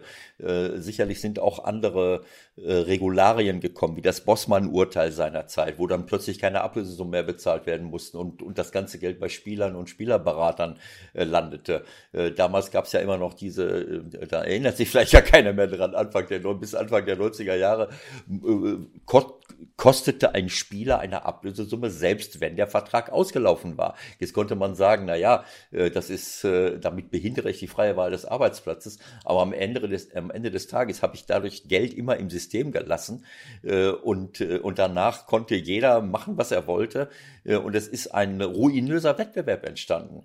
Und dieses viele Geld, was wir, was wir dann bekommen haben über das, über das Fernsehen, auch über Champions League und die europäischen Wettbewerbe, das ist ja in einer Art und Weise verteilt worden, die für mich auch desaströs ist.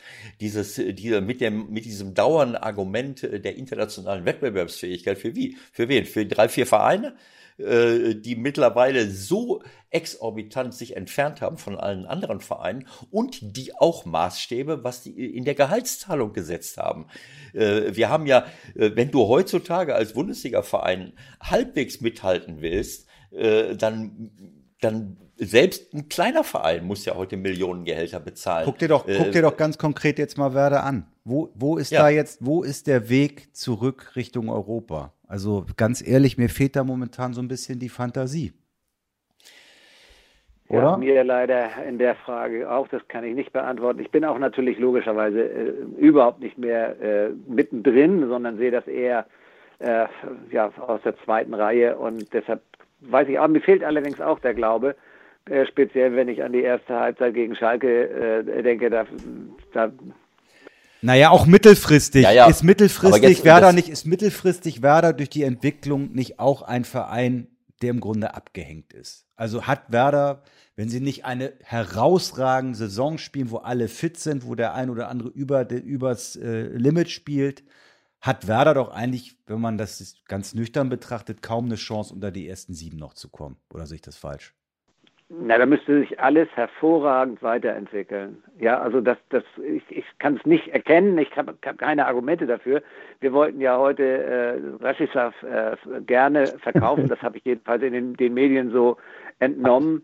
Äh, Leipzig oder Leverkusen war ja bereit, fünf Dortmund war, dort, äh, äh, äh, Hertha war doch am Ende noch mit im, in, in der Verlosung. Aber die in haben dieser Verlosung war Hertha ja. nochmal. Ja, genau. Da haben sich auch nicht, aber wenn das Ziel gewesen ist, diesen, ja klar, den, den, den wirklichen, den Spieler, äh, der früher jedenfalls, vor wenigen Monaten noch ein, ein herausragender Spieler mhm. bei uns war, wenn wir den abgeben, dann werden wir doch nicht automatisch dadurch besser und konkurrenzfähiger, sondern wir werden eher mittelfristig ja schwächer. Nun haben wir ihn behalten, aber die finanzielle Situation unseres Vereins ist dadurch natürlich nicht besser geworden, weil diese Summe 15 Millionen, das ist für einen relativ äh, kleinen Verein wie Werder Bremen verdammt viel Geld. Und ich hoffe, dass jetzt Rashica äh, das uns auf im nächsten halben Jahr äh, dann auch zeigt, dass er diese besondere, diese besonderen Qualitäten mhm. hat, dass wir eben nicht in Richtung Relegation gehen, sondern dass wir versuchen, uns noch ein bisschen nach oben weiter zu kämpfen. Mhm. Also das, was Michael eben angesprochen hat, das ist, äh, das kann man jetzt so nicht sagen, ob Werder nicht auch mal wieder siebter, sechster, fünfter werden kann. Aber wenn sie es mal werden, weil alles zusammenpasst, weil, äh, weil äh, wieder eine Mannschaft da steht mit ein paar tollen Highlights und, und alles passt zusammen. Aber Ebert, lass mich mal ganz dann, kurz da Moment, reingehen. Moment. Guck dir mal die Moment, Tabelle da, an. Guck dir die ersten sieben an. Das ist ja. schon wieder genau die sieben sind's wie immer. So, da kommst ja, du darf, nicht mehr du rein. Hast mich, Nein, du hast mich ja nicht ausreden lassen. Ich wollte nur damit sagen, es ist ja, es ist immer möglich, dass so etwas passiert, auch wenn du natürlich recht hast. Bayern München, Leipzig, Wolfsburg, Frankfurt, Leverkusen. Frankfurt hat sich jetzt hochgebeamt. Aber du siehst Bayern, die seit Jahren vorweg marschieren. Leipzig mit dem Hinter, mit der, mit der, mit dem großen Weltkonzern im Hintergrund. Wolfsburg mit dem Weltkonzern im Hintergrund. Leverkusen mit dem Weltkonzern. So, Dortmund seit langen Jahren Champions League. So, jetzt haben wir noch Gladbach, äh, äh, Frankfurt hat sich reingebebt. Das ist alles richtig. Ich wollte, ich wollte auf was anderes hinaus. Ich wollte darauf hinaus, dass es immer möglich sein kann. Aber wenn es dann mal möglich war und selbst wenn du mal einmal an der Champions League teilnimmst, so wie Gladbach jetzt vor ein paar Jahren, was passiert denn dann? Dann geht der Granit Xhaka nach Arsenal, dann geht der, äh, nächstes Jahr wird der Zakaria von Gladbach, was weiß ich, wohin nach England gehen äh, und äh, und so wäre es dann bei Werder auch wieder. Die besten Spieler gehen dann wieder weg, weil du ihnen nicht ansatzweise dieses Gehalt bieten kannst. Es sei denn, du machst einen ruinösen Wettbewerb. Und das meine ich damit, diese Ungleichverteilung der Fernsehgelder mit dem Argument, wir sind international wettbewerbsfähig. Äh, es ist lächerlich für mich. Es ist für mich lächerlich, weil es den nationalen Wettbewerb kaputt macht und weil es auch, ähm, wie soll ich das sagen, äh, das, das, was Willi eben gesagt hat, was Otto, äh, wo wir früher auch drauf geachtet haben, dass man eigene Spieler ausbildet. Das war eben so. Und äh, äh, da haben wir sicherlich durch, durch den Verlust des Straßenfußballs mal eine Durststrecke gehabt. Aber wir haben auch in den äh, 2000er Jahren noch sensationelle Talente in Deutschland gehabt. Mittlerweile äh, haben wir überall Nachwuchsleistungszentren. Da kannst du die, äh, die Straße mitpflastern. Wir geben Millionen und Abermillionen aus. Und wo sind denn die Spieler? Wir haben hier mehr Spieler aus Österreich mit Persönlichkeit als aus, aus Deutschland. Wenn der Yogi Löw äh, sich ein Bundesligaspiel anguckt, dann hat er vielleicht vier, fünf Spieler auf jeder, drei, vier Spieler auf jeder Seite, äh, die, äh, die, die noch, äh, die er für seine Nationalmannschaft äh, gebrauchen kann. Und die Hälfte von denen sind über, sind über 30 Jahre alt und kommen dafür nicht in Frage. Das heißt, wir legen doch viel mehr Wert darauf, äh, für viel Geld Spieler zu verpflichten, weil uns auch hier die Qualität fällt. Abwehrspieler aus Frankreich, die super Dribbler aus England und Persönlichkeiten aus der Schweiz und aus Österreich. Wo sind denn unsere ganzen Leute? Wo sind die denn? anstatt das Geld dafür auszugeben. Äh, aber ich habe das Gefühl, dass hier auch junge Trainer, das haben wir ja öfters schon gesagt, dass junge Trainer mit dem Ziel, selber ganz schnell Bundesliga-Trainer zu werden, im Nachwuchsbereich mehr darauf achten, äh, selbst erfolgreich zu sein und die, die Ausbildung der Spieler vernachlässigen. Erzähl mir doch nicht, dass wir bei den Abermillionen Leuten, die hier rumrennen und Fußball spielen, dass wir keine bessere Ausbildung machen könnten. Und dann bräuchten wir nicht die Leute von überall herzuholen, äh, um zu sagen, boah, der ist aber schnell und der ist dribbelstark. Es tut mir leid. Das war Ewald live gerade eben. Ich, hoffe nicht, dass jetzt irgendeiner von euch auf die Idee kommt, mir zu widersprechen. Natürlich nicht, natürlich nicht, natürlich nicht. So, was machen wir jetzt draus aus dem Monolog? Ja, haben wir noch irgendwas zu erwidern oder müssen wir das einfach so schlucken, dass es, dass es wirklich so ist? Gibt es zum, zum Ende so langsam vielleicht noch eine, ein Kniff, ein Dreh, den Sie aus der, aus der Ferne haben? Auch keine Ahnung, eine Art Rat vielleicht noch äh, mit all der Erfahrung, auch um vielleicht Werder noch äh, einen Hinweis zu geben? Also ich hoffe natürlich, wie wir alle, auf eine schnelle Beendigung äh, der Corona-Krise oder der Probleme, die uns Corona im Augenblick bringt. Ich äh, glaube sicher, dass wenn wir jetzt nicht zu viele Fehler noch machen sollten bis zu dem Datum, den, das wir uns alle wünschen, dann gibt es eine riesen ähm, Freude bei all denjenigen, für die sich wieder die Tore des Stadions, der Stadien äh, ja. öffnet.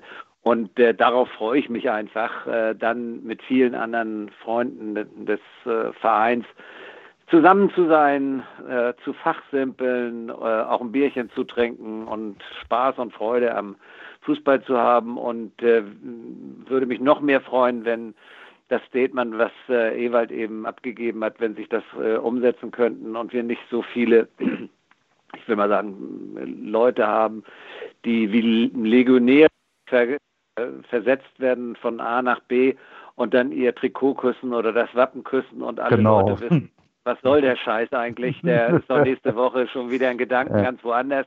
Ja. Also ich, finde das völlig unangemessen. Äh, ich habe äh, ja Spieler betreuen dürfen, die wirklich Jahrzehnte bei uns waren. Ich denke also an einen Dieter Eils, der mhm. hätte nicht sein Trikot äh, geküsst, aber der wusste, ich bin aus Friese und hier fühle ich mich an der Küste sauwohl äh, und solche Leute, mit denen man sich identifiziert und die übrigens auch in der Stadt bekannt sind, ja. äh, das ist heute nicht mehr so äh, wie äh, früher, dass dann, wenn äh, Johann Miku in der Stadt äh, gegangen ist, dann haben sich aber alle Leute dreimal umgedreht und haben ihn beklatscht äh, und freundlich äh, begrüßt. Und wenn heute unsere Spieler durch die Stadt gehen, äh, ist es bei vielen so, die werden überhaupt nicht erkannt. Äh, äh, und der, das ist dann auch schlecht, weil die werden, da werden die Frauen dann nicht angeflaumt beim Schlachter die, die Frauen angequatscht worden sind oder äh, man eben eben gesagt hat, dass man nicht begeistert ist, dass Werder äh, verloren. Das, diese Situation, diese Stimmung, die gibt's nicht. Die wünsche ich mir natürlich auch wieder in, äh, in Bremen oder in allen Stadien äh, äh von Deutschland, wo die Fans nach wie vor ja auch ihre Vereine sehr, sehr lieben. Das kann man in den sozialen Netzwerken ja auch wunderbar sehen. Ja. Ich muss jetzt leider die Kurve kriegen, weil sehr ich glaube, gut. dass meine, meine Batterie hier gerade im Eimer ist das. Aber das passt doch, das passt, das passt doch eigentlich ganz gut und ich finde, das ist äh, zum Abschluss auch ein ganz guter Hinweis gewesen, weil ich glaube, wir haben das nun auch jahrzehntelang alles ja immer so hingenommen im Stadion. Ne? Ich meine, wenn wir jetzt irgendwann wirklich wieder im vollen Stadion sind und so ein richtig geiles Spiel erleben können, das wird, glaube ich, richtig besonders, oder? Das glaube ich sicher. ich sehe mich jedenfalls danach. Äh, ja, dann Willi, herzlichen Dank. Dann sagen wir ganz herzlichen Dank für heute, für die Zeit und äh, vielleicht wiederholen wir das mal, wenn wir ein bisschen schlauer sind, wie das alles weitergeht und, und, und uns erinnern nochmal an diese gesamte Situation und gucken, äh, wie wir da rausgekommen sind. Das könnte auch ganz spannend sein. Hat Spaß gemacht Herzlich. mit euch. Lasst es euch gut gehen. Ja. Vielen Dank. Ne? Macht's gut. Dank, Willi, herzlichen Dank und alles Gute. Ja, ne? Ciao. Danke. Tschüss. Ciao, ciao, ciao. So, weißt du, was ich unbedingt ja noch von dir wissen wollte? Ja. Ähm, wir haben noch nicht über Samstag gesprochen. Also, ähm, wir können das Projekt Transfermarkt übrigens ad acta legen. Das war nix. Das, aber es war klar. Es ist ja nichts passiert. Es ist im Grunde ja, das große Glück. Nichts gewesen. Mein, ja, Mainz, Mainz leiht noch Herrn Glatzel aus, toll. Ja, meinetwegen. Also, ähm, ach, ja, was soll ich dazu sagen? Also, ähm, für mich war das wohltuend, äh, mit Willi äh, so ein bisschen über die Vergangenheit auch zu sprechen, weil dort viele, man kann das Rad der Zeit sicherlich nicht zurückdrehen, aber wir können uns vielleicht wieder auf Werte zurückbesinnen, die damals auch noch eine Rolle gespielt haben und zu denen wir wieder zurückkehren müssen. Also du brauchst ein menschliches Maß. Das ist nicht normal, in was für eine Richtung wir sich, sich alles entwickelt hat. Ähm, ich meine, denk mal 30, 40 Jahre zurück, 70er, 80er Jahre. Auch damals gab es schon Umweltverschmutzung. Auch damals fing das an Klar. mit, äh, mit an Flüsse. mit Erd. So, da, damals ging, damals ging es los, aber man hat es erkannt und man hat angefangen, dagegen zu arbeiten. Die grüne Bewegung fing an. Womit ist alles den Bach runtergegangen? Mit der Globalisierung, als die Systeme zusammenbrachen, Anfang der 90er Jahre. Seitdem, in den letzten 20 Jahren, 20, 30 Jahre, allein die letzten 20 Jahre, haben wir, haben wir sind wir derartig über das Ziel hinausgeschossen, dass alles in 10, 20 Jahren doppelt so schlimm geworden ist wie vorher. Ja. Äh, und, und das ist naja, im Fußball aber, haben wir, genau haben das, wir eine ähnliche, genau, aber weißt du, eine was ähnliche ich, Entwicklung. Was, was ich nicht verstehe ist, auch wenn wir mit ihm reden, er hat auch dieselben Gedanken wie wir, er hat die, die, dieselbe Meinung, aber keiner hat irgendwie mit anderen zusammen auch es geschafft, es zu verhindern. Und ja. Und das Resultat ja. ist, dass wir darüber reden, dass Messi 555 Millionen in vier Jahren ja. verdient. Und das finde ich ist ja nicht mal das Schlimmste. Das ist der allergrößte Fußballer der Welt. Das kann man dann wieder irgendwo Richtung Unterhaltung auch äh, schieben. Barcelona wird da auch irgendwelche Gegengeschäfte haben. Das ist ja nicht das eigentliche Problem. Das eigentliche Problem sind ja die Schnittspieler, die aber auch mittlerweile Millionen verdienen. Ja, es ist nicht nur das, äh, äh, Michael. Der, der ähm, Willi hat das ja eben erklärt, wie das plötzlich losging mit den Spielerberatern. Äh, ich will jetzt nicht die, die Gilde der Spielerberater generell an den Pranger stellen, aber es gibt ganz viele, die mehr Geld verdienen als, äh, oder zumindest äh, eine ganze Reihe von Vermittlern, die mehr Geld verdienen als, äh, als wichtige Spieler. Wie kann das denn sein? Wie kann das denn sein, dass jemand, das Trainer und Spieler. Guck dir das doch, guck das jetzt mit, mit äh, Upamecano an. Da fährt der Berater, ja. das wird natürlich auch alles medial begleitet, fährt zu den Bayern. Rummenigge stellt dem Berater nochmal heraus, was das für eine tolle Beziehung mit dem ist und bla bla bla. Ja, ja, Man hat es genau mit so. Götze ja auch gemacht. So. das, klar. was, das, was Willy Lemke gesagt hat, es geht nur darum, dass Bayern mit dem Berater äh, gut, ein gutes Geschäft macht, den einwickelt, damit Upamecano von dem Berater gesagt bekommt, äh, das Beste für dich ist, glaube ich, wenn du zu Bayern gehst. So, was Ja, aber wirklich Beispiel. das Beste für Upamecano ist. Es ist nicht Ja. äh, viel besser wäre, nach Liverpool zu gehen. Aber das ist doch auch ein Prinzip. Gen genau so, Michael. Aber das ist doch auch ein Prinzip unserer, äh, unserer äh, ähm, Konsum- und Leistungsgesellschaft. Wie oft habe ich das gesagt? Wie kann das denn sein, dass, äh, dass viele Menschen äh, also sagen wir mal, 90, die- absolute überwiegende Mehrheit der Menschen ganz wenig Geld verdienen und einige wenige Millia Millionen und, und, und was weiß ich was verdienen und vor allen Dingen diejenigen teilweise, die gar keine Werte herstellen. Wenn ich mir Investmentbanker angucke, wenn ich mir die Börsenspekulationen äh, und Börsenspekulanten angucke, die, die stellen überhaupt gar nichts her. Äh, verstehst du? Das meine ich mit menschlichem Maß. Ne, Leute, die Dienstleistungen machen, Leute, die ein Haus bauen, Leute, die Nahrungsmittel anbauen, Leute, die andere Menschen pflegen, die, die für die Gesundheit von Menschen sorgen und, und, und. Die laufen alle unter ferner Liefen. Aber wenn ich, äh, Ja. äh, Aber verstehst du, das um, ist, um das, das, ist um so das mal ungesund. kurz Es ist einfach, einzubremsen, was mir aber auch noch auf dem Herzen liegt, was man auch noch mal sagen muss.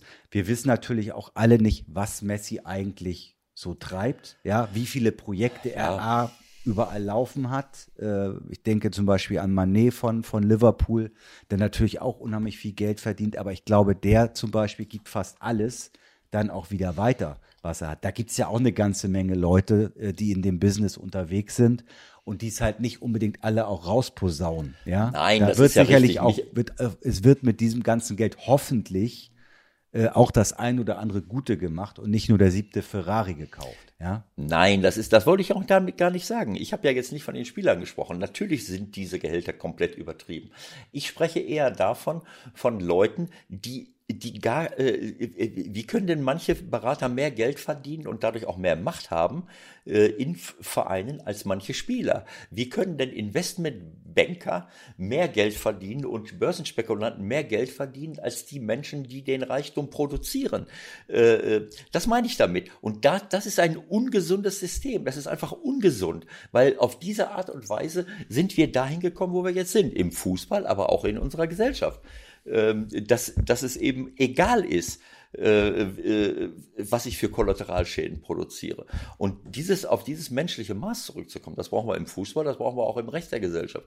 Und deswegen bin ich absolut davor, dafür, dass wir im Fußball, im Profifußball das auch erkennen. Sonst können wir irgendwann nach Hause gehen. Das ist da eben auch das, was wir oft schon gesagt haben, äh, dass wir eben auch die soziale und gesellschaftspolitische Verantwortung vom Profifußball sehen müssen.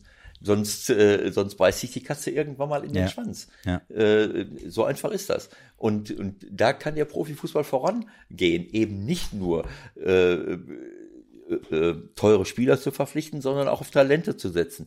Eben nicht nur so viel Profit wie möglich zu machen, sondern auch auf Nachhaltigkeit äh, äh, zu achten. Äh, eben nicht nur ähm, wie, wie, soll ich es sagen, also äh, darauf zu achten, dass ich nicht mehr Geld ausgebe, äh, äh, als ich einnehme. Und diese Dinge, die wir für den Rest der Gesellschaft einfordern, die können, da können wir im Fußball vorweg marschieren. In unserem Merchandising, in der Energieversorgung, die wir machen. Naja, äh, da gibt's ja gerade ein paar ganz äh, pfiffige Zusammenschlüsse, auch in Deutschland. Dann hoffen wir mal, dass die auch in diesem Bereich vielleicht mal ein paar Anstöße geben, sonst müssen wir das irgendwann mal machen. Wir sind wieder über der Zeit, aber ich muss zumindest auch als kleinen Schmunzler noch mal kurz mit dir über Loris Karius reden. Ich war bei Union am Wochenende. Ich will dieses Thema noch mal loswerden, weil es mich beschäftigt. Also, Karius ist Ersatztorwart bei Union Berlin, sitzt auf der Tribüne, weil die ja nicht auf der Bank sitzen dürfen, Corona, Abstand halten, bla bla bla. Sein Kollege verletzt sich. Das kann man, glaube ich, auch als Ersatztorhüter dann äh, mitbekommen. Und frühzeitig wird schon das Signal gegeben, oh, aus, der muss ausgewechselt werden. Der Lute muss raus. Dann dauert es fünf Minuten dreißig, fünf Minuten dreißig, bis Herr Karius spielbereit ist. Kannst du mir das bitte erklären? Wie geht das im Profifußball? Naja, es ist so ein, äh, ich habe das in manchen Vereinen auch erlebt, dass man als Trainer auf der Bank sitzt äh, und will wechseln und dann sagt man so, jetzt, äh, jetzt geht's los. Äh, und dann guckst du dich um und dann fängt einer an, äh, sich äh, die Schienbeinschoner festzubinden. Manch einer hat die Schuhe nicht an. Im Winter kann man noch sagen, wenn du die Fußballschuhe das anhast. Das ist okay, die kannst du dann anziehen, wenn du rein musst. Da, da, da, ja, weil da, da war übrigens Embolo Weltklasse. Hast du das gesehen? Nein, Embolo hatte solche Winterstiefel an. Ja, das hatten wir früher. Wir haben bei Borussia Mönchengladbach als Spieler, wenn wir auf der Bank im Winter gesessen haben, so Moonboots Ja, das ist gehabt. auch völlig okay. Die, da, da, die, ja, das ist auch in Ordnung. Das ist was anderes, ja. ne? Aber, aber wenn ich mich umgucke als Trainer und sehe, im Moment mal, der hat die Schienbein schon da noch nicht drin, jetzt steckt er sie rein, dann fängt er sie an zu tapen, damit die nicht runterfallen. Dann fängt er an, die Schuhe zu schnüren. Keine Ahnung. Ich habe das jetzt nicht gesehen, was Karius gemacht hat. Ja, nix. Äh, aber ja, es, äh, äh, also dass das fünf Minuten dauert, ich weiß jetzt nicht, ob das, äh, äh, ob das dieses Spiel war, wo, äh, wo sie, äh, wo Union noch zwei, zwei Leute äh, eingewechselt hat. In dieser, wo, wo die Diskussion aufkam, haben die die Transferregeln verletzt, weil jetzt drei, vier Minuten Abstand war und das wäre die vierte Wechselperiode gewesen. Aber das war die gleiche Spielunterbrechung offensichtlich. Ja. Ich weiß nicht, ob es, äh, äh, ich muss mal eben nachgucken. Ja, ja, das war, war das Spiel, klar. Das war das Spiel, ne? Ja. Äh, aber darum geht's ja jetzt nicht. Mir geht's ja ehrlich ja, gesagt nein, darum, ja, dass mir geht's darum, dass ich nicht verstehe, wieso auch ein Ersatztorhüter sich im Profifußball nicht genau wie die Feldspieler auch bereithält für einen Einsatz. Und wenn es halt nur einmal von hundertmal passiert, dass da eingewechselt wird, dann ist es halt so. Dann geht er danach duschen und gut ist. Wo ist das Problem? Ich sehe das hier gerade. Griesbeck 66. Karius 70. Äh, oder, oder, oder so. 69. 70. Und das ist halt am Ende dieser Wechsel, dieser Wechselgeschichte äh, passiert. Ja, äh, klar, ein Torhüter äh, muss sich schon ein bisschen mehr wappnen als, ein, als ein Feldspieler, sonst sitzt er da ja auch da, keine Ahnung. Hä? Was ist denn da groß anders? Ja, ich, keine Ahnung, ob der sich noch ein Korsett anlegen muss und, äh, und, und, und äh, ein Ganzkörperschutz, äh, keine Ahnung. Also äh, ich denke, ich habe es nicht gesehen, aber ich, ich nehme es dir gerne ab, dass das einfach übertrieben war. Aber ich, mich hat auch ein bisschen gestört, was er dann hinterher gesagt hat. Also äh, ähm, der, äh, der Loris, äh, für mich äh, tut er sich keinen Gefallen in, in seiner äh, in seinem Auftreten, äh, äh, weil das ist ein guter Torhüter, der hat Pech gehabt in Liverpool seiner Zeit, aber manchmal denke ich mir, Probleme sind ja auch oft hausgemacht. Ich meine, dass, dass er gerne Stammtorhüter sein möchte, okay, aber im, im Interview anschließend nach dem Spiel, wo er dann mal reingekommen ist, da darauf so zu äh, Nein, er hat es nicht, er hat's nicht, äh, sagen wir mal, nicht intelligent gemacht. Er hätte das sicherlich ja. rausstellen können können, aber er hätte die Situation, wie sie entstanden ist, einfach positiver darstellen können und dann hätte ihn da ja. keiner einen Strick draus drehen können. So war es einfach unsympathisch, um es äh, ja, genau so. Und nicht Mannschaftsteamspielermäßig. Genau so, das ja. meine ich damit. Und das, da werden sie ihn sicherlich auch einnorden. Da bin ich, bin ich mir ziemlich sicher, denn das ist der Grund, wie wir eben schon mal gehabt haben im Gespräch, warum Union so dasteht. Ja.